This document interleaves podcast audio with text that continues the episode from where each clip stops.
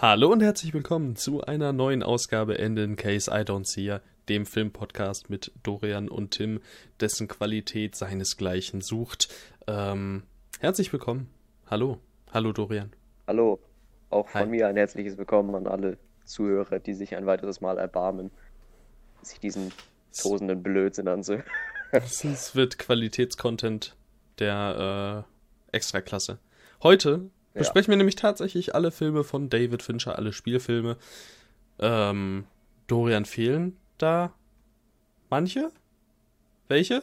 Ja, ähm, auf jeden Fall The Game. The Game. Ähm, oh, das hm, weiß ich nicht, Mank. wie der ist. Zwinker, zwinker. Mank, aha, mhm, mhm. Äh, Social Network habe ich tatsächlich auch noch nicht gesehen. Oh, aha. Sonst fällt mir jetzt gerade tatsächlich keiner ein, aber vielleicht habe ich auch einfach nur einen vergessen. Okay, ja, wir gehen gleich sowieso nach Release alle durch. Aber vorher besprechen wir einmal drei Filme, die wir in den letzten Tagen gesehen haben. Äh, hast du welche rausgesucht? Ich habe welche parat, ja. Ja, dann hau doch mal einfach den ersten raus. Okay, der erste Film, den ich jetzt ähm, erwähnt hätte, ist äh, von einem Regisseur, der sich vor einigen Jahren ziemlich einen Namen gemacht hat durch sein Anime Your Name. Äh, Makoto ah. Shinkai gilt ja jetzt äh, als einer der besten Anime-Kreateure überhaupt. Und ich habe mir sein äh, Regiedebüt The Place Promised in Our Early Days angesehen. Das ist ein Film, auf den ich mich schon sehr lange sehr gefreut habe, weil ich erstens immer sehr interessiert daran bin, wie so ein äh, Regisseur dieser Klasse seinen Anfang findet. Und weil ich des Weiteren einfach ein riesengroßer Anime-Fan geworden bin. Und ich kann auf jeden Fall sagen, dass das ein Film ist, den ich nicht bereue gesehen zu haben. Und ich spüre auf jeden Fall, dass der noch einen ganz besonderen Platz bei mir einnehmen wird. Mhm. Ich habe jetzt so einige Schwächen beim Sehen gemerkt, aber ich, ich weiß nicht, ich fühle das schon in mir drin, dass mir das nach ein, zwei weiteren Rot äh, Rewatches total egal sein wird. Und ich glaube wirklich, dass der Film das Potenzial hat, einer meiner Lieblingsfilme zu werden. Okay, du hast mir jetzt gar keine Wertung gegeben, sehe ich hier. Äh, weil ich auch noch keine habe. also ich habe ah, überlegt, ja. ähm, es wird wahrscheinlich erstmal auf sieben Punkte hinauslaufen. Ähm, aber ich schließe bei mhm. weiteren Sichtungen wirklich nichts aus. Also der könnte auch die volle Punktzahl abräumen. Okay. Ja, das äh, klingt doch gut, würde ich sagen. Ähm, dann kommen wir zu meinem ersten Film. Äh, ich würde gern über Moon sprechen. Von oh. Duncan Jones. Ähm, ein Science-Fiction-Thriller. Und ich würde ja ziemlich gerne einen Vergleich ziehen, der aber etwas vorwegnehmen würde. Ähm, ja, und deswegen mache ich das natürlich nicht. Es geht um. Ach, tatsächlich, äh, Kevin Spacey war Gertie. Ah, Mann, das habe ich nicht. Nicht, äh, ja. Nicht realisiert. Ja, wahrscheinlich habe ich auch zu wenig Kevin Spacey im Original gesehen bisher. Ähm, nichtsdestotrotz, Sam Rockwell spielt einen Astronauten, der auf der Rückseite des Mondes stationiert ist. Und ähm, ja, da so Zeug managt. und der ist da vollkommen allein und kann nur via Sprachnachrichten, also äh, Sprach- und Videonachrichten mit seiner Familie äh, kommunizieren. Und ähm, eines Tages nach einem Unfall findet er sich selbst. Das würde ich jetzt mal grob äh, so als als Beschreibung für den Film abliefern. Das ist ein super interessant gestalteter Film. Ich finde persönlich, der Anfang ist ein bisschen, also er ist ziemlich langsam bis zu der Stelle, wo dann eben die Handlung so richtig losgeht.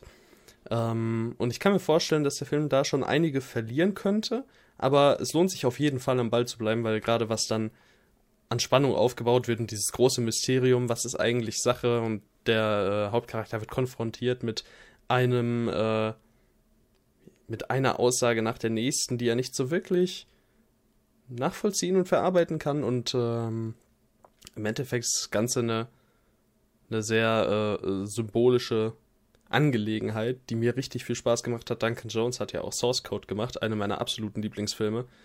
Ähm, ja, und ich glaube, Moon hat auf jeden Fall das Zeug, auch in Zukunft zu, zu so einem zu werden. Einem Lieblingsfilm von mir. Und du magst den ja, glaube ich, auch sehr gern. Also ich, ich habe den ich habe den vor Jahren mal gesehen. Ich kann auf jeden Fall behaupten, dass ich mich an quasi gar nichts erinnere. Also wirklich überhaupt nichts Inhaltliches. Keinen einzigen Moment habe ich noch vor Augen, aber ich weiß, dass ich den verdammt großartig fand. ja, also das ist ja wohl dann äh, Empfehlung genug. Gibt's den gerade? Ne, den gibt's nirgends zu streamen. Aber ist ein sehr, sehr, sehr, sehr gutes Ding. Äh, schaut da auf jeden Fall mal vorbei. Gut, dann Ja. deiner, der nächste. Dann äh, mache ich weiter äh, nicht mit einem Film, sondern mit einer Filmreihe und werde die einfach ganz kurz durchfrühstücken. Und zwar habe ich mir die alten äh, Spider-Man-Filme von Sam Raimi nochmal angesehen. Ah, sehr schön. Und das ist ewig her gewesen, dass ich die gesehen habe. Das ist Mhm. über fünf Jahre auf jeden Fall. Und hatte mich dementsprechend sehr, sehr lange darauf gefreut, eben auch, weil ich das sehr, sehr lange vor mich hingeschoben hatte. Mhm. Und habe mich jetzt endlich dazu bewegen können, mir mal alle drei äh, fast an einem Stück quasi anzusehen. Und muss sagen, dass ich äh, neu entbrannt bin für diese Filme. Ich fand die wirklich klasse. Ähm, also eins und zwei finde ich beide gleich top. Die sind wirklich sehr gut. Die haben sehr, sehr viel Spaß gemacht. Sehe ich genauso. Tobey Maguire in der Rolle. Ähm, hat sogar, was, wie ich finde, einige sehr schöne Bösewichte zu bieten. Und allgemein auch so richtig, richtig tolles äh, Drama, was auf die Figur des Spider-Man eingeht. Mhm. Ähm, an sich einfach eine runde Sache für mich. Und der dritte Teil fällt ein bisschen ab für mich. Finde den aber nicht so schlecht wie viele andere. Also ich finde den voll in Ordnung. Der hat so echt spaßige Passagen. Vor allem Tobey Maguire lässt man da einfach richtig schön am Rad drehen. Ähm, er bringt einfach Spaß. Ist mir ehrlich gesagt ein bisschen zu überladen. Und Mhm. dafür dann auch zu kurz. Ähm, aber auch an sich wirklich ein spaßiger Superheldenfilm. Ja, ich muss ja sagen, man hört das ja immer wieder, dass der Film einfach zu voll ist mit Antagonisten und Handlungssträngen, aber ganz ehrlich, ne, ich finde den so dermaßen kurzweilig, obwohl der 2 Stunden 20 geht. Äh, ich habe den ja auf vier Sternen mit Herz. Der ist für mich wirklich nur einen ganz kleinen Tacken schlechter als der zweite. Und also der erste ist mein Lieblings, es geht quasi typisch 1, 2, 3. Ähm, Mhm. ja, aber allgemein ist, also ich würde fast sagen, es ist eine meiner absolut liebsten Trilogien. Ähm, aber da ist auch Herr der Ringe noch. Also darf man da, glaube ich, nicht zu viel sagen. Hm. Ja, aber Spider-Man von Raimi, eine tolle Sache und ich bin mal sehr gespannt. Ich weiß nicht, ob du die aktuellen Entwicklungen mitbekommen hast um Spider-Man 3 im MCU. Nee. Da sind mittlerweile, äh, wie ich das richtig verstanden habe, ja, mehrere Darsteller. Also der, der Schauspieler von Doc Ock aus den Raimi-Filmen, der ist äh, bestätigt. Der kommt zurück. Okay. Ähm, dann ist, äh, sind sowohl Tobey Maguire als auch Andrew Garfield bestätigt.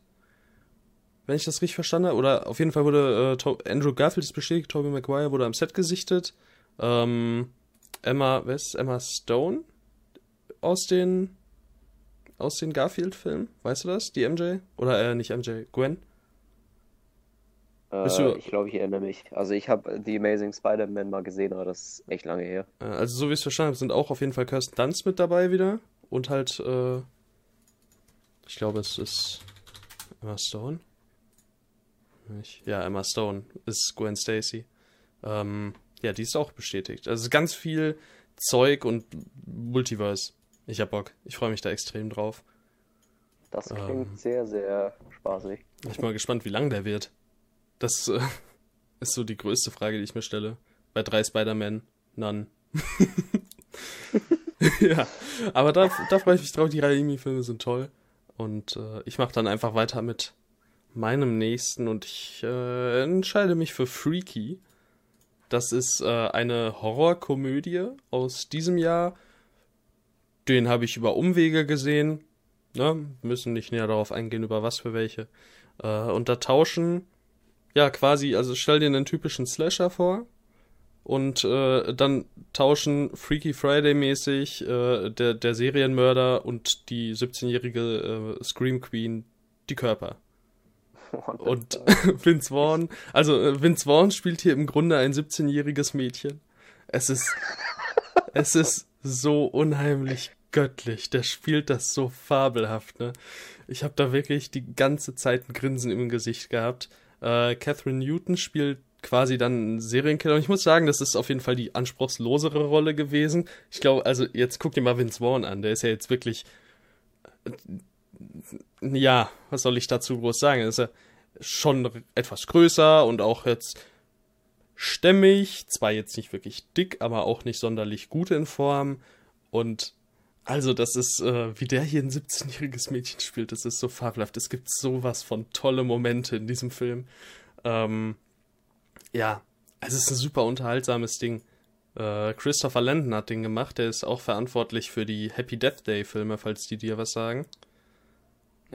Ja. Und äh, das ist, also wer Happy Death Day gemocht hat, der wird auch Freaky mögen und ich fand den einfach toll. Der hat auch tatsächlich ein paar lustige Entscheidungen im Schnitt. Äh, ähm, es gibt ganz zu Anfang gibt's eine Stelle, da, da ähm, ermordet Devin Swan jemanden und äh, schlägt, glaube ich, mit dem mit dem Kopf auf, auf eine Tischplatte oder so, mehrfach, und dann wird quasi weggeschnitten und im selben Rhythmus äh, verkehren gerade zwei Jugendliche am Auto. Das ist sehr.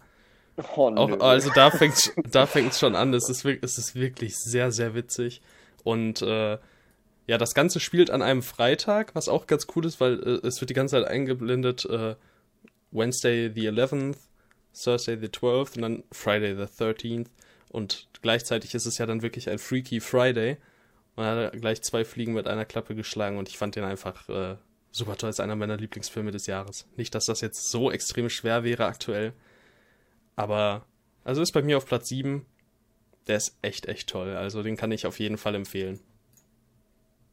Ja. Okay. Hätte ich jetzt nicht gedacht. Also ich habe mal einen Trailer gesehen, dachte mir so, naja, war jetzt kein Film, den ich mir unbedingt ansehen wollen würde, aber jetzt. Der ist, also ich fand den wirklich, wirklich toll, aber das ist auch so. Ich glaube, das trifft auch einfach meinen mein Nerv. Ich weiß, hast du Happy Death Day gesehen? Den ersten, ja. Was hältst du von dem? Ich finde den ja ganz amüsant, ne? Ja, also dann, also dann würde ich Freaky zumindest mal eine Chance geben.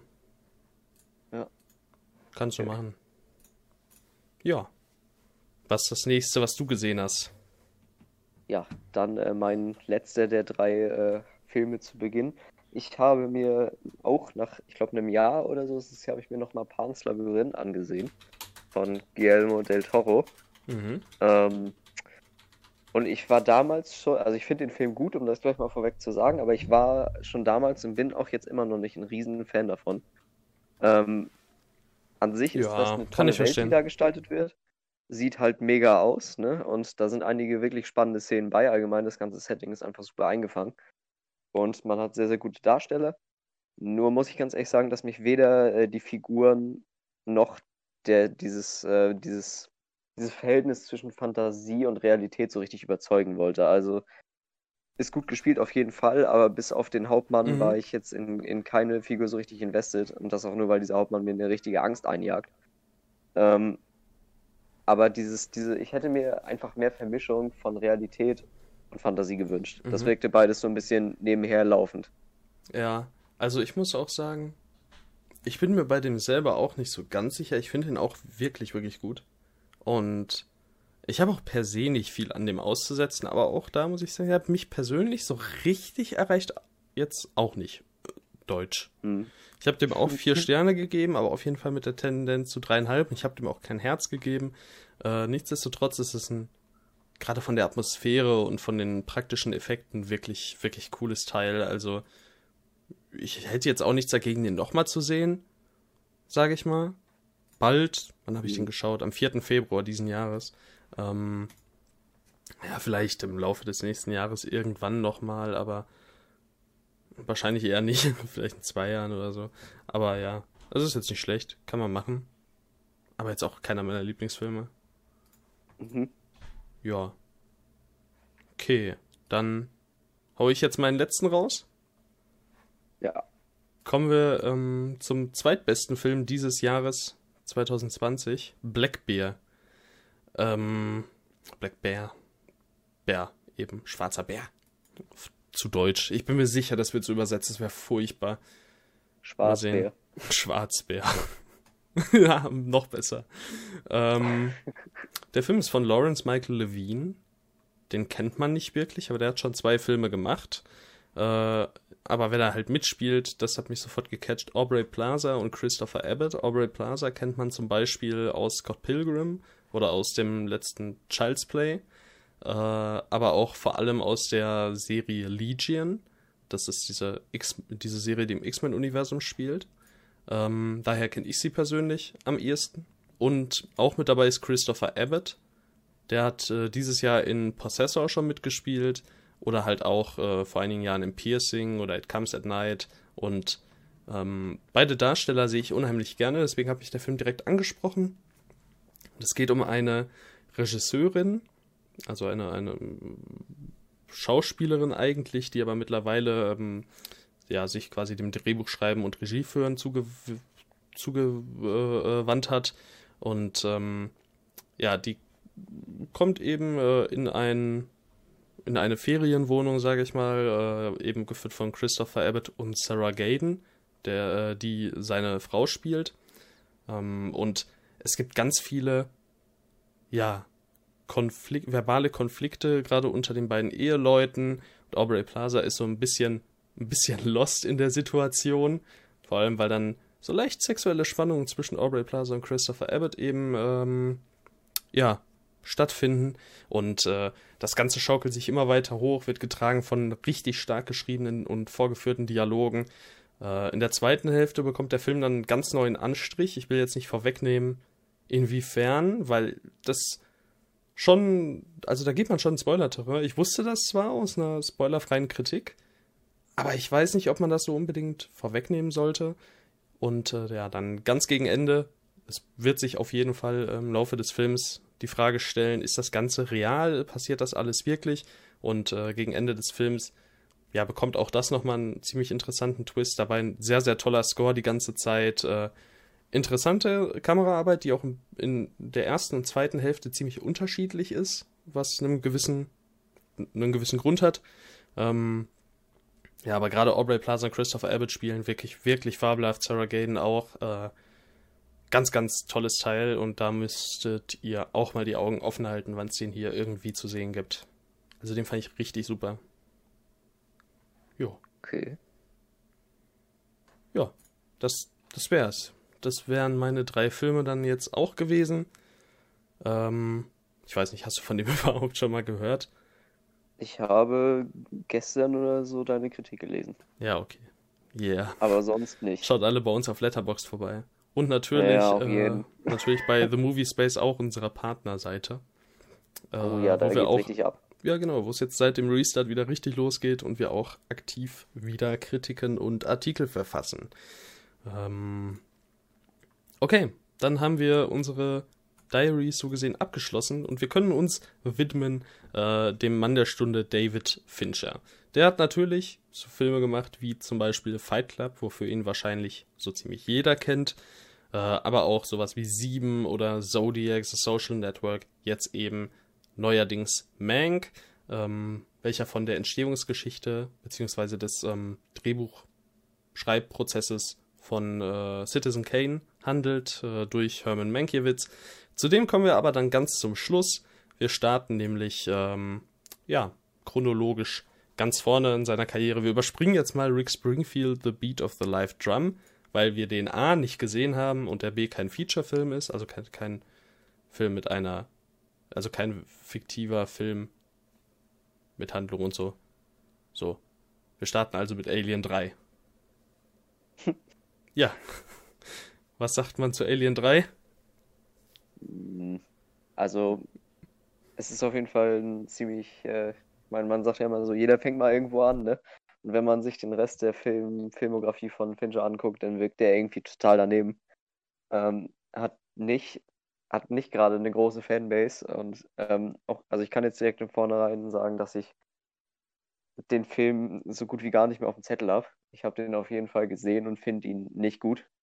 Ähm, gerade im Gegenzug zum, Mhm. zum wirklich guten ersten Teil ist da einfach nichts bei mir hängen geblieben. Mhm. Ich kann jetzt nicht mehr genau damit argumentieren, woran es wirklich gelegen hat, aber ich weiß auf jeden Fall, dass der einfach Ja, das stimmt einfach stark so ziemlich hinterher trat. Ja, ich würde ihn jetzt auch nicht desaströs nennen oder so. Allgemein bin ich aber kein Fan des Alien-Franchises insgesamt. Also mir sagt da kein Film so richtig, richtig zu. Deswegen muss ich sagen, deswegen habe ich sogar ein bisschen gehofft, dass mir der dann gefällt. Gerade weil ich den Alien-Film nicht wirklich viel abgewinnen kann.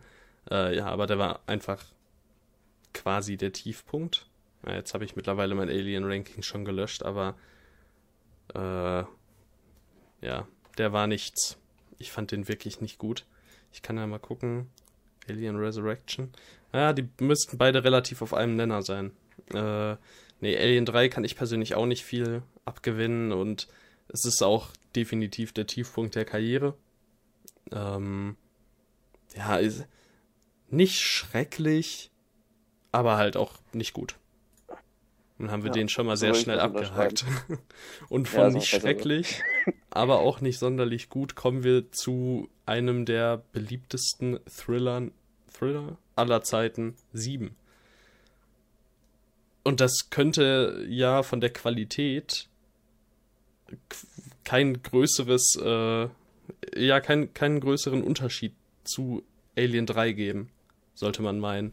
Also, dass, dass der Regisseur von Alien 3 danach 7 rausbringt, mit Brad Pitt, Morgan Freeman, Gwyneth Paltrow und einem Darsteller, der jetzt, ja, okay, er steht sowieso auf dem Screen, aber die, die Podcast hören, die werden nicht gespoilert, falls sie den Film noch nicht gesehen haben. Ja. Ist auch besser so. Genau, genau. Er wurde ja nicht umsonst äh, bei den Opening Credits ausgelassen. Mhm. Ähm, was ist deine Meinung zu 7? Ja, meisterhaft, ne?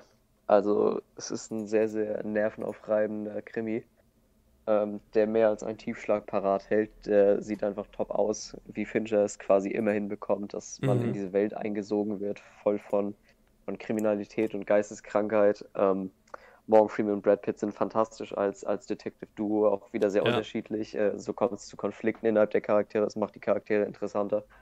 Und zum Endspiel muss ich, glaube ich, nichts sagen. Erstens wäre es ein Spoiler und zweitens kann man das gar nicht in Worte fassen. Ja, ich finde den auch echt super. Ähm, mir fehlte tatsächlich noch so das gewisse Etwas, als dass ich ihn zu meinen Lieblingsfilmen zählen würde. Aber es ist einer, den ich auf jeden Fall äh, auch immer wieder gerne sehe, gerade auch durch die starke Kameraarbeit von Darius Conji, den kennt man zum Beispiel auch. Oder der ist äh, vor allem ja auch bekannt äh, wegen Midnight in Paris, einer meiner Lieblingsfilme. Aber halt auch Uncut Gems im letzten Jahr gemacht und ja, unter anderem auch Panic Room, auch von Fincher. Ähm, ja, es ist äh, ein super Kameramann und dann gibt es auch noch einige wirklich starke praktische Effekte. Vor allem gibt es einige wirklich widerwärtig anzusehende Bilder. Und äh, also es ist wirklich, wirklich ein, ein, Thriller, der oft auch mal gerne ins Horrorgenre so ein bisschen rübergeht, was, was die, was die Bilder angeht. Mm, und der auch echt, äh, echt düster ist und gut, eine gute Atmosphäre aufbaut. Also äh, 7 ist auch ein richtig tolles Ding und der Score ist auch wirklich toll, finde ich. Ist ja von Howard so, Shore. Wo du gerade diese, diese Horrorschiene angesprochen hast. Ich mhm. finde, das ist so einer der vergleichbarsten Filme, die man irgendwie so mit, äh, mit äh, Schweigen der Lämmer vergleichen kann. Da tun sich ja richtige Abgründe auf. Ja, und auch da hat äh, Howard Shore den Score gemacht. Ja. Was bei Schweigen der Lämmer auch? Ja. Oh. Deswegen ist der allgemeine Vibe des Films so ähnlich, genau. Ähm, nee, also sieben, super, einer der besten Filme von David Fincher. Ähm, wir können ja vielleicht später, hast du ein Ranking, ein richtiges? Nee. Also so, okay, gut, dann lassen ich wir das könnte einfach. Dir auf Schlag, ich könnte dir auf Schlag so meine drei Lieblinge nennen, aber ein richtiges Ranking habe ich nicht. Ja, das können wir am Ende, denke ich, machen. Ja. Äh, okay, dann kommen wir als nächstes zu The Game. zu, zu, zu, zu The Game. Ähm, mit Michael Douglas, Sean Penn und Spike Jones sehe ich gerade. Das hatte ich gar nicht auf dem Schirm. Ähm, ja. Äh, Michael Douglas bekommt, oder Michael Douglas Figur, ich habe nur den Namen, Nicholas von Horton, Orton heißt er scheinbar, aber den Namen werde ich nicht nochmal nennen. Ähm, der bekommt zum Geburtstag von seinem Bruder ein, ein Kärtchen geschenkt mit Verweis auf eine Firma, die ja Real-Life-Spiele veranstaltet. So Escape Room-mäßig, aber auf für die ganze Welt. Also du bist halt schon frei unterwegs und so. Äh, und Michael Douglas wird in ein perfides Spiel gezogen, was ähm, ja realer ist, als es äh, das sein sollte.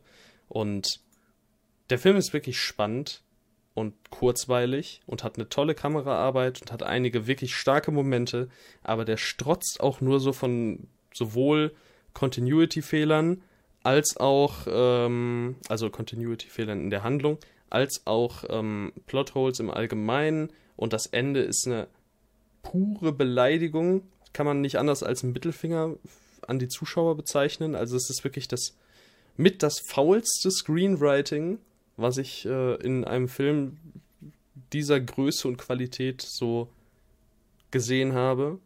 Und äh, der hat echt, also dieses Ende hat echt, echt viel versaut, muss ich sagen. Ja, das ist, äh, deswegen, also ich habe ihm immer noch dreieinhalb Sterne gegeben, sogar mit Tendenz zu vier Sternen, weil ich den halt wirklich kurzweilig und spannend und interessant finde und gut gespielt und alles drum und dran ist wirklich gut, aber das Drehbuch, und das sieht man auch an den Leuten, die es geschrieben, geschrieben haben, die haben nicht wirklich äh, so viel vorzuweisen, wenn man sich hier. Hä, bap, bap, bap, bap, das kannst du mal angucken. Warte mal. Ja. Also, nein, die haben trotzdem, also Terminator 3, Terminator 4, Catwoman. Äh, ich hatte nur im Kopf, dass die noch viel weniger gemacht hätten. Also, ja. Catwoman. Ist bestimmt auch Qualität. Larry oh, Rose, ja. da sehe ich, also hier sehe ich schon keinen Film, den ich überhaupt kenne. Das Remake von Rear Window. Okay. Das gibt's. Äh, scheinbar. Und nein, ich rede nicht von, äh, ähm, ach man, wie heißt der? Mit, äh, mit, mit, jetzt komme ich nicht auf, bei, auf beide Namen. Ich meine Disturbia. Davon, so, davon spreche ich nicht. Genau, ja, Shia LaBeouf. Ja, also, das sind keine Drehbuch-Genies, die hier am Werk waren. Und äh, das merkt man die ganze Zeit. Ich würde dir hm. trotzdem empfehlen, Dorian. Ich glaube, der wird dir gefallen. Bis aufs Ende halt. Ich mag ja Michael Douglas ganz gerne sehen. Ja, dann hast du eine, ist ja quasi sein Film so. Also, mhm. also er ist halt ganz klar Protagonist und die ganze Zeit präsent und der ist, ist cool. Er ist wirklich, der Film ist gut bis zum Ende. Also wirklich, wirklich gut bis zum Ende. Okay, hm, dann okay. kommen wir äh, zu David Finchers Fight Club. Äh, den haben wir schon mal erwähnt bei unseren absoluten Lieblingsfilmen, beziehungsweise ich habe ihn erwähnt. Für mich ähm, persönlich der drittbeste Film aller Zeiten. Ich weiß gar nicht, was ich zu Fight Club groß sagen soll. Da, äh, also ich glaube, so ziemlich jeder kennt auch den Twist. Und der gehört nicht umsonst zu einem der größten aller Zeiten. Und alles an diesem Film ist halt mega. so. Gerade Brad Pitt und Edward Norton spielen sich gegenseitig perfekt an die Wand. Helena Bonham Carter ist, äh, ist super. Ähm, Fight Club. Und Meatloaf, Alter. Meatloaf ist auch, äh, auch echt klasse. Er ist der Beste. Ist, und Jared Leto äh, als Ach, Angel Face auch. auch ja, ich finde auch, ich muss ehrlich sagen, ich bin ja auch ich bin ja auch äh, so ein bisschen Verteidiger von Jared Leto als Joker. Ich finde ihn nicht so schlimm. Ja. Ich schon. okay. Äh, ich sehe auch gerade, Fight Club ist genau einen Platz besser als sieben von, auch von David Fincher im, im Ranking äh, der besten, also der Letterbox Top 250. Ach, das ist ja witzig. Eine Überraschung sondergleichen. Jo. Ja, also ich weiß auch nicht, was ich von meiner Seite jetzt zu Fight Club groß sagen sollte. Ich glaube, das ist einer der Filme, der halt einfach am meisten davon profitiert, wenn man nichts zu ihnen sagt und einfach nur eine Empfehlung ausspricht. Ja, wobei den ja eh quasi jeder kennt. Aber trotzdem, Egal. falls ihr ihn nicht kennt, guckt Fight Club. Das ist, äh, was ist, dass das überhaupt gesagt werden muss. Okay, dann äh, käme danach aus dem Jahre 2002 Panic Room. Den habe ich echt lange nicht gesehen. Äh, Kristen Stewart und Jodie Foster ähm, sind hier die Protagonisten, neu eingezogen in ein Apartment und ähm, also ich glaube, es ist ein Apartment, ne? Oder ein Haus oder äh, ein Apartment. Ja, habe ich. Ich glaube auch. Ja, Wir sagen mal Apartment. Äh, in ihrer neuen Bleibe. Ähm, da gibt es einen Panic Room, den sie dann halt auch benutzen, als direkt mal bei ihnen eingebrochen wird. Und es ist jetzt wirklich kein sonderlich äh, cleverer Thriller. Man kennt diese Art Handlung. Und trotzdem ist er spannend, weil es ist von David Fincher und der kann sowas einfach verdammt, verdammt gut inszenieren.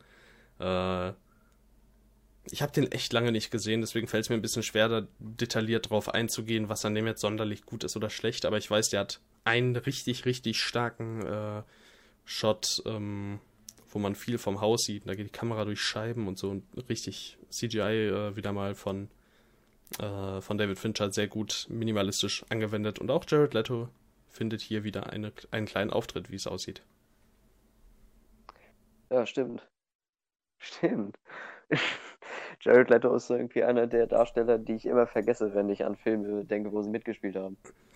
Ja, der hat halt auch, auch immer so die Nebenrollen, also nicht die Nebenrollen, die super irrelevant sind, aber er ist halt irgendwie doch immer die Nebenrolle, ne? Ja, er ist irgendwie so das Mittelding. American Psycho, Blade Runner 2049. American Fight Psycho Club. spielt ja auch mit, Alter. Ja. Einzige Hauptrolle wäre jetzt für mich hier Kann Requiem for a Dream. Also die, die richtige Hauptrolle. Ähm, ja. Thin Red Line, Lord of War ist er auch nur, nur neben äh, Nicolas Cage. Ja. ja Aber ich will mich nicht beschweren, solange. Solange er gut er macht spielt. ja eigentlich immer gut, ne? Auf jeden Fall. Halt den Joker hinzu, also. ähm, auch den finde ich gut. Okay, ja, ist ja immerhin einer, ne? Ja. Ich glaube, der Dennis mag ja... den auch oder findet den zumindest nicht schlimm. Ah. Ja. Grüße gehen raus. Ja, liebe Grüße, Dennis, falls du das hörst. Also um, mal, ich bin mal auf den Snyder Cut gespannt. Da kommt auch einer? Nee, ich meine von Justice League. Ach so. Da ist er ja, da ist er auch dabei. Oh. Okay. Ja. Na, jedenfalls zurück zu Panic Room. Genau. Ähm, das ist für mich so mit der Fincher, den ich am wenigsten nennenswert finde, also nach Alien 3 jetzt vielleicht.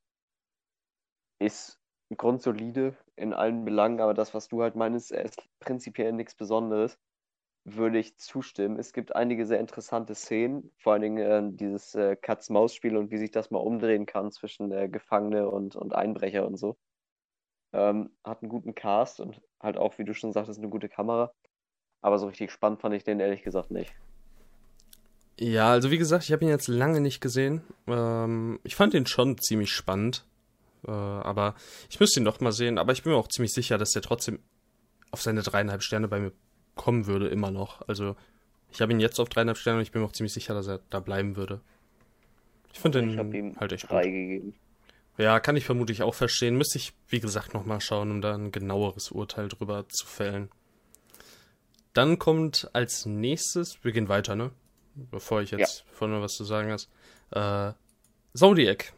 Und Zodiac, finde ich, äh, yes. äh, ist ein nahezu perfekter Film.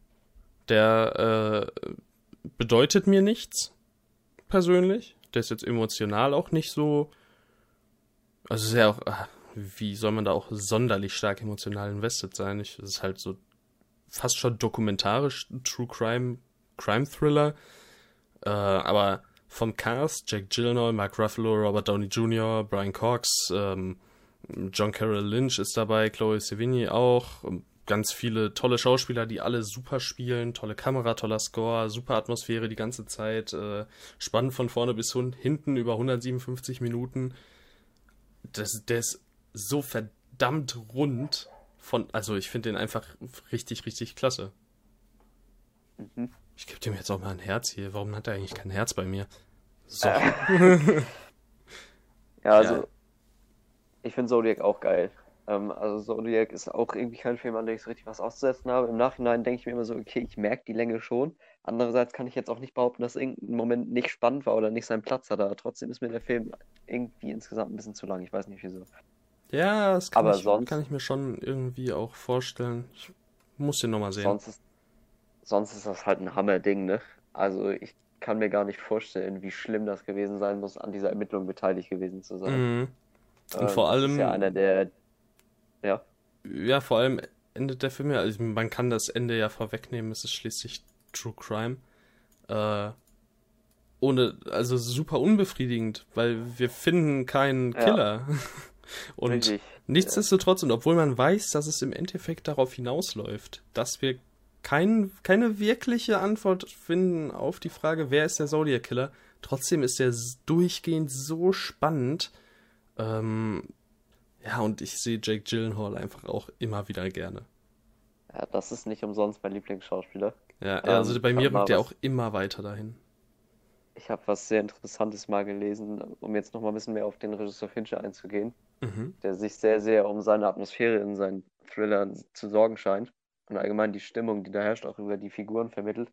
Der hat ähm, mal, ich glaube, in irgendeinem Shot hat er Jake Gyllenhaal per CGI mehr Behaarung auf der Hand gegeben, weil er noch klarer darstellen wollte, wie versessen der gerade an Hm. dieser Ermittlung dran ist und seine Pflege halt vernachlässigt und sowas.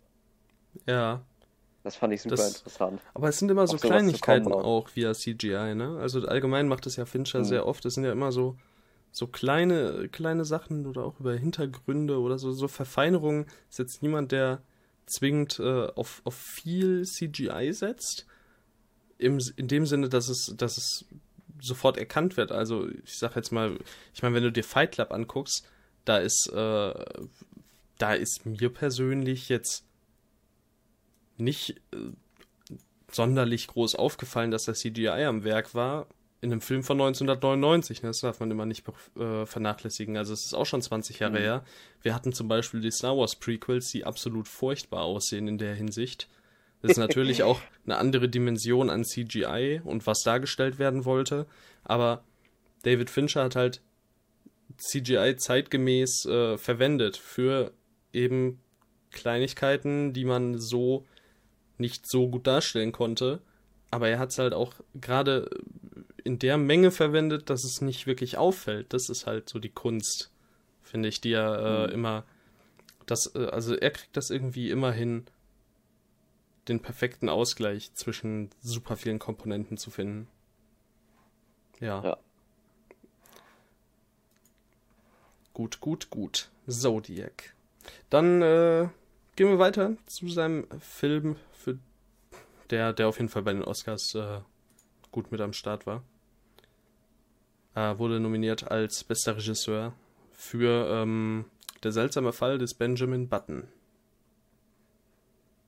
Ist ja auch irgendwie so ein bisschen der, der aus seinem normalen Schema ein bisschen rausfällt irgendwie, ne? Also Fincher Nun ist ja, halt ziemlich bekannt für seine Krimis und so. Zumindest ja, aber dann kannst so du genauso vor. gut Social Network nennen. Und Mank halt jetzt Ja, auch. richtig. Stimmt. Also deswegen mittlerweile lasse ich das schon gar nicht mehr so richtig gelten dieses Jahr. Das fällt voll raus. Ja, nee, der hat halt auch zwei andere Filme aus anderen Genres gemacht. Hm. Ja, okay. Ähm, Hast recht. Ja, aber es ist, es ist schon etwas. Ich meine, gut, Social Network und Mank machen auch den Eindruck, ein bisschen Fincher untypisch zu sein, obwohl es mittlerweile, obwohl ich Fincher mittlerweile nicht mehr auf die Fahne schreiben würde, äh, dass er nur Thriller kann. Gerade nach Social Network zum Beispiel. Hm. Ja, aber Benjamin Button, genau. Rede. Ja, ähm, ich finde den phänomenal. Ähm, es war einer der ersten Filme, von denen ich so richtig beeindruckt war, als ich sie gesehen habe. Ähm, müsste den auch unbedingt nochmal wieder gucken, das ist echt lange her. Ich sehe gerade Ähm, viereinhalb mir- Sterne. Ja, mir gefällt quasi alles daran. Der ist halt auch wieder sehr, sehr lang, ne? Mhm. Aber ähm, ich finde die Geschichte zu genial, obwohl sie eigentlich so simpel ist. Ja, ich weiß, was du meinst. Also mir war er auf jeden Fall zu lang. 166 Minuten. Und was man extrem merkt, ist, dass das der Drehbuchautor von Forrest Gump gemacht hat. Weil Benjamin Button und Forrest Gump so viel gemein haben in der Erzählung und der Erzählweise. Ähm, das ist echt faszinierend. Und ich muss sagen, ich war tatsächlich vor allem von einer Sache so ein bisschen enttäuscht. Von Brad Pitt. Nicht, dass der Echt? schlecht gespielt hätte. Das nicht, weil es ist Brad Pitt, der spielt immer gut. Aber ich war trotzdem irgendwie, also so, wenn ich Brad Pitt in der Hauptrolle habe, habe ich mir irgendwie mehr von erwartet noch. Ähm, ja, und allgemein nach Brad Pitt und Kate Blanchett ist ja auch kein sonderlich nennenswerter Name mehr unter den Protagonisten. Also wir haben als wirklich kleine Nebenfiguren Mahershala Ali und äh, Tilda Swinton, aber das war's halt auch. Und äh, da, mir fehlt es bei dem Film einfach an, an so vielen Stellen, einfach an einigem. äh, ja, ich weiß auch nicht, wie ich das so richtig umschreiben soll. Ich habe den auch reviewed auf Letterbox. Vielleicht, wenn man da meine Gedanken nochmal nachlesen möchte. Ähm, Finde ihn jetzt auch nicht schlecht, aber er zählt für mich auf jeden Fall zu den schwächeren Filmen von ihm. Mhm. Ist auf dem ja, drittletzten kann, kann Platz ich schon für mich. verstehen. Ja. ja, also gerade das, was du mit Brad Pitt meinst, ähm, ich, ich fühle das irgendwie, aber andererseits finde ich ihn auch einfach nur großartig in dieser Rolle. Ich kann es nicht so wirklich erklären. Mhm. Ja, es ist natürlich ein, schon ein cooles Konzept. So vor allem, wie dann mhm. diese Geschichte erzählt wird. Also es gibt ja, ja. vergleichbare Krankheiten tatsächlich. Ähm, was mich halt oder was mich wirklich noch ein bisschen stört, dadurch, dass ich den auch ein gutes Stück zu, zu lang finde, wenn dann am Ende da steht, äh, basierend auf einer Kurzgeschichte von F. Scott Fitzgerald. Und ich mir so ja. denke, ehrlich, voller Kurzgeschichte? Habt Die ihr diesen gelesen. 165 Minuten langen Film gemacht? Und dann gibt's da der dunkle Turm, so eine 15 das ist irgendwie so sechs Bücher, Bücher oder so und dann da kommt da so ein mehr. anderthalb Stunden Actionfilm, Alter. Da gibt's doch, da gibt's doch locker 10 oder so, oder?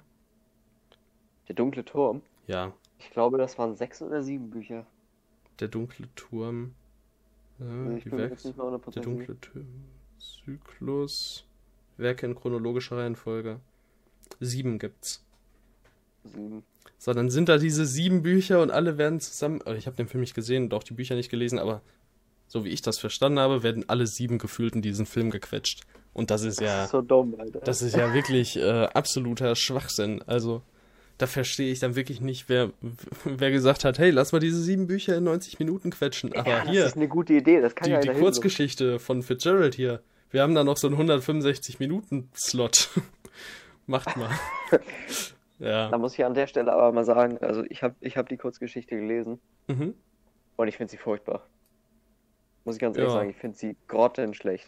Kann ich nichts ähm, zu sagen. Der hat ja auch, habe ich nicht gelesen. Der hat auch der große Gatsby geschrieben und das ist ja, was ich liebe. Ähm, und deswegen hatte ich mich sehr, sehr auf diese Geschichte gefreut, vor allem weil ich den Film halt davor gesehen hatte und den so geil finde. Und ich finde die Kurzgeschichte ganz schlecht. Ja, so spielt manchmal das Leben, ne?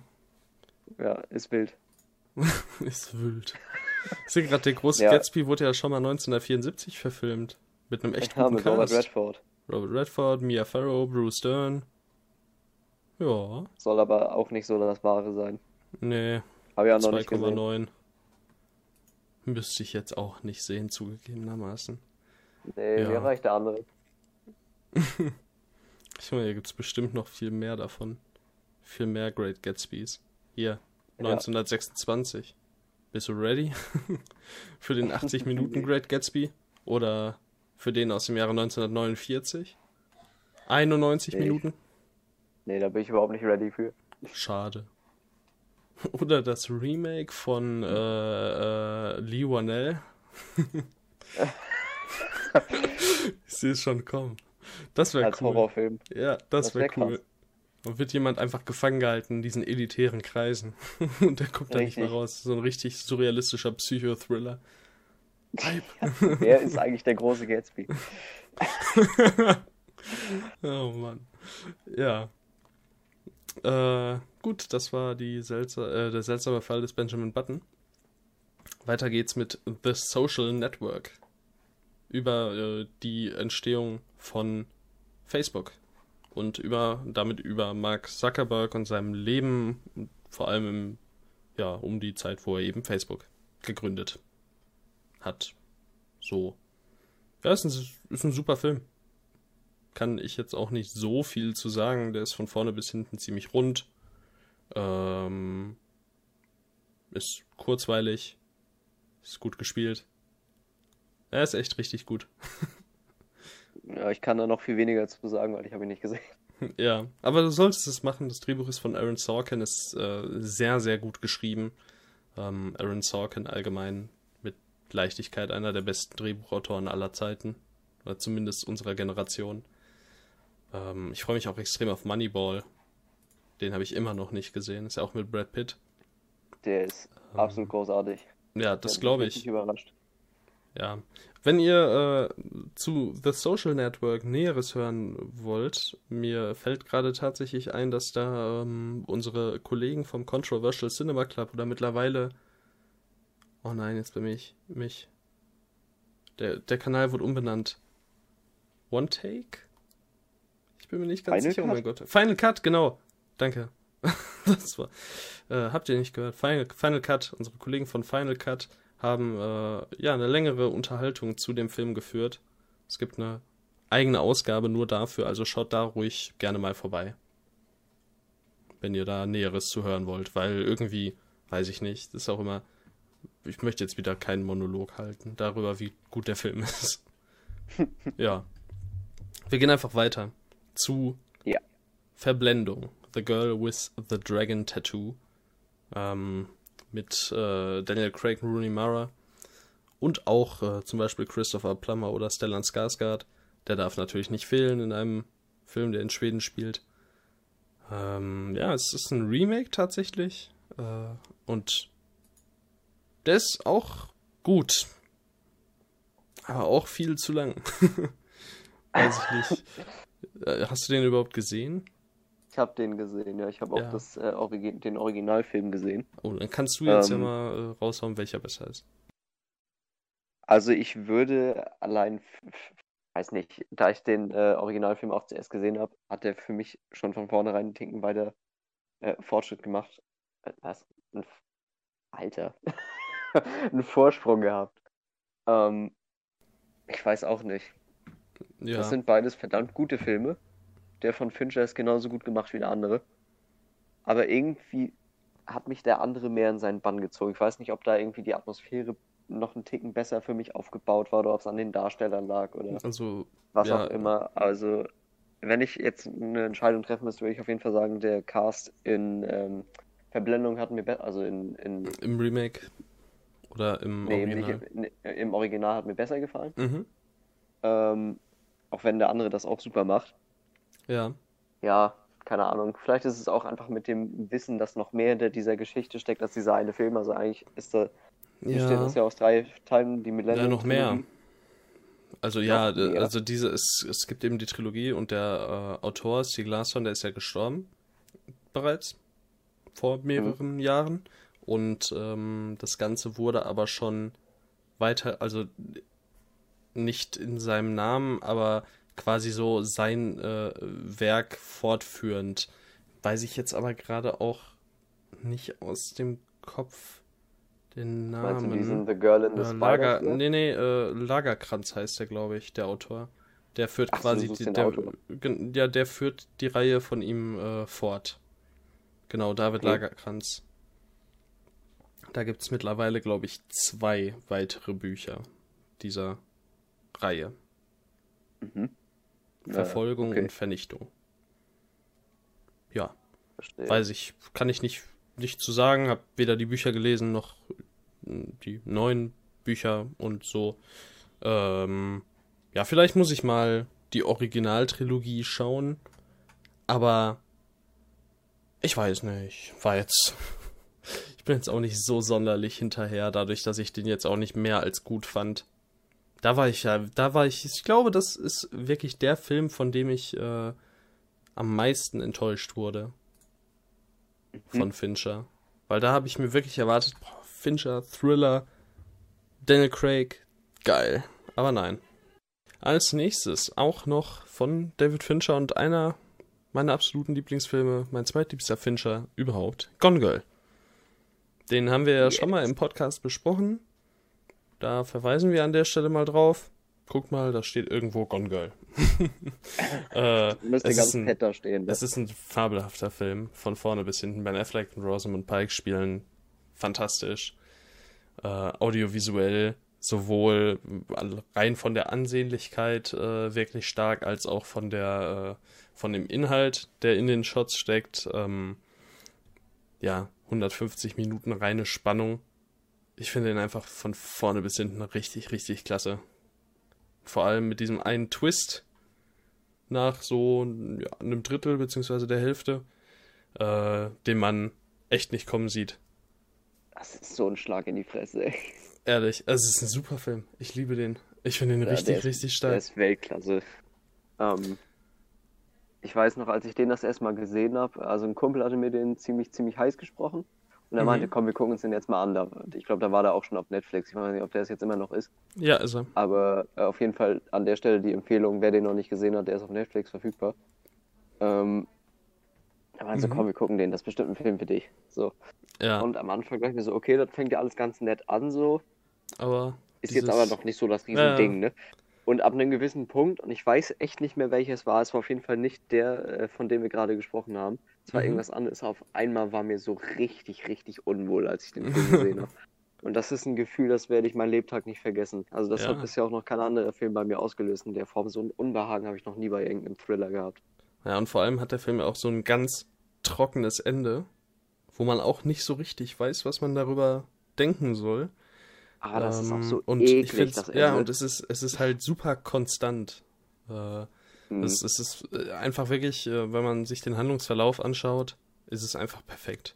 Und äh, ich finde halt ganz beachtlich, die Autorin des, des Buches hat halt auch das Drehbuch gemacht und das merkt man halt einfach dadurch, dass, äh, dass man äh, das richtige, oder ich habe den Eindruck, dass eben ja der, der, der richtige Gedanke da war von, was kann draußen bleiben und was muss rein. Und das dementsprechend wurde halt auch sich die Zeit genommen, 150 Minuten.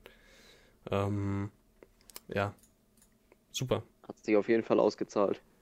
Ja, finde ich, finde ich auf jeden Fall auch. Gut, Gone Girl äh, war der letzte Film von David Fincher und dann kam erstmal vier Jahre Pause, sechs Jahre Pause, Entschuldigung, sechs Jahre Pause, bis jetzt Mank veröffentlicht wurde. Und Mank, äh, ja, wie gesagt, erzählt die ähm, erzähl, äh, äh, äh, Entstehungsgeschichte von dem Drehbuch von Citizen Kane durch Herman Mankiewicz ähm, nimmt sich dabei sowohl den Erzählstil als auch den, den Flair von eben Mank, äh, von Citizen Kane an, wendet ihn bei Mank äh, dann selbst an. Ähm, und das Ganze ist auch wieder sehr, sehr konstant in seiner Qualität. Es gibt viele tolle Bilder. Ähm, es gibt einen wirklich passenden äh, Score, der das Ganze super untermalt. Äh, es wurden kleine Fehler eingebaut im Film, visuell, also ähm, zum Beispiel diesen Brandzeichen, die signalisieren, wann Rollen getauscht werden, also Filmrollen, ähm, all sowas. Und es wurde einfach wirklich viel Liebe äh, fürs Detail ersichtlich für mich persönlich. Gary Oldman spielt alle an die Wand, ist äh, super als Herman Mankiewicz. Allgemein ist das ein klasse Cast und trotzdem muss ich sagen, habe ich mich manchmal ziemlich lost gefühlt, weil der Film wirklich, wirklich viel voraussetzt. Also wirklich viel Wissen über die Zeit und über die Entstehungsgeschichte des Films. Und äh, wenn man da wirklich keine Ahnung von hat, ich würde auch wirklich sagen, es reicht nicht nur den Film Citizen Kane zu sehen. Äh, man wird seine Schwierigkeiten haben, aber ich finde trotzdem, das ist 130 Minuten super interessantes Filmmaking. Und deswegen auch äh, definitiv sehenswert. Dieses Jahr kam ja eh nicht so viel. Ja. Deswegen ist er auch einer der besten Filme des Jahres, wenn auch nicht ganz oben dabei. Jo. Hm. Du Ja. kannst nicht zu dem Film sagen. Nee, ich habe Weil du ihn äh, nicht ich hab gesehen hast. bisher, Ich habe bisher darauf verzichtet, ihn zu sehen, weil ich halt auch noch nicht Citizen Kane gesehen habe. Ähm, und Ja. das würde ich sehr, sehr gerne vorher tun. Ja, kann ich verstehen. Also ich habe aktuell Mank auf dem zehnten Platz ähm, in meiner Jahresliste mit äh, tatsächlich nur dreieinhalb Sternen, was für äh, Fincher-Verhältnisse schon fast unterdurchschnittlich ist. Hm. Ja, ja. Okay. Damit hätten wir alle elf Filme von David Fincher abgehakt. Ähm, haben, haben wir noch abschließende Worte oder so? Wolltest du jetzt irgendwie nochmal so ein Mini-Ranking machen zum Abschluss oder? Mm, Ja, also ich kann mein Ranking von hinten nach vorne einmal schnell verlesen. Und du kannst ja vielleicht so, so weit es passt. Oder so weit wie du dich wohlfühlst, ja, Filme nennen, die du so ranken kannst. Also Ja, bei mir von hinten nach vorne wären es Alien 3, ähm, dann Verblendung, Benjamin Button, Panic Room, The Game, Mank, The Social Network, 7, Zodiac, Gone Girl und dann Fight Club als Nummer 1. Auch äh, nochmal ein Verweis auf meinen YouTube-Kanal, falls ihr da nicht schon das äh, Video gerade hier drauf seht. Ähm, dort habe ich auch ein Ranking zu allen David Fincher-Filmen gemacht. Ja. Und nochmal ein Verweis auf äh, Movie Space, was wir schon erwähnt hatten. Da hat der Daniel nämlich auch ein Fincher-Ranking gemacht. Genau. Das ist nicht so gut wie meins, aber ja, ist okay. ähm, ja, okay, also ich werde dann jetzt einfach mal so rein aus dem Bauch heraus mhm. meinen von äh, vorne nach, äh, also von hinten nach vorne, sagen wir es ja so. Ja. Ich fange mit dem Schlechtesten an und gehe halt, arbeite mich hoch bis zum Besten. Mhm. Da sei nochmal gesagt, Social Network, The Game und Mank habe ich nicht gesehen.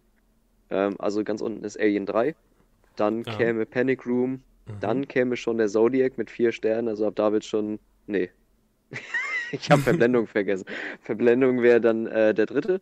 Ja. Ähm, und dann geht es auf Platz 4 mit Zodiac auch schon los, ab vier Sterne. Ja. Ähm, und das ist jetzt auch der einzige mit vier Sternen. Danach folgen nur noch viereinhalber und ein Fünfer. Und zwar äh, wäre sieben dann meine Platz 5, ähm, Gone Girl mein Platz 6, Benjamin Button mein Platz 7 und Fight Club mein Platz 8. Also ja, Nummer ja, eins. Umgekehrt. Richtig. Voll genau. falsch, ey. Ja. nee, also Fight Club auf 1 sind wir auf jeden Fall äh, einer Meinung, finde ich gut. Ja, okay. Das äh, wäre unsere Folge zu David Fincher. Ich hoffe, ihr hattet Spaß. Ähm, lasst uns gerne wissen, falls wir was äh, verändern sollen, verbessern sollen, keine Ahnung. Gebt uns gerne Feedback. Äh, schaut auf meinem YouTube-Kanal vorbei, schaut auf unseren Letterbox-Profilen vorbei, schaut bei Daniel beziehungsweise bei themoviespace.de vorbei. Ähm, ja. Gut. Von mir wär's das. Ich übergebe nochmal an dich das Wort, Dorian. Ja, wie immer habe ich eigentlich nichts mehr zu sagen.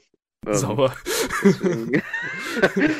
wie immer habe ich nichts. Ich unterschreibe sagen. einfach wie immer, wie ja. der treue Hund, der ich bin, alles, was Tim sagt und würde mich dann auch einfach an dieser Stelle verabschieden. Alles klar. Gut. Ciao. Ciao, ciao.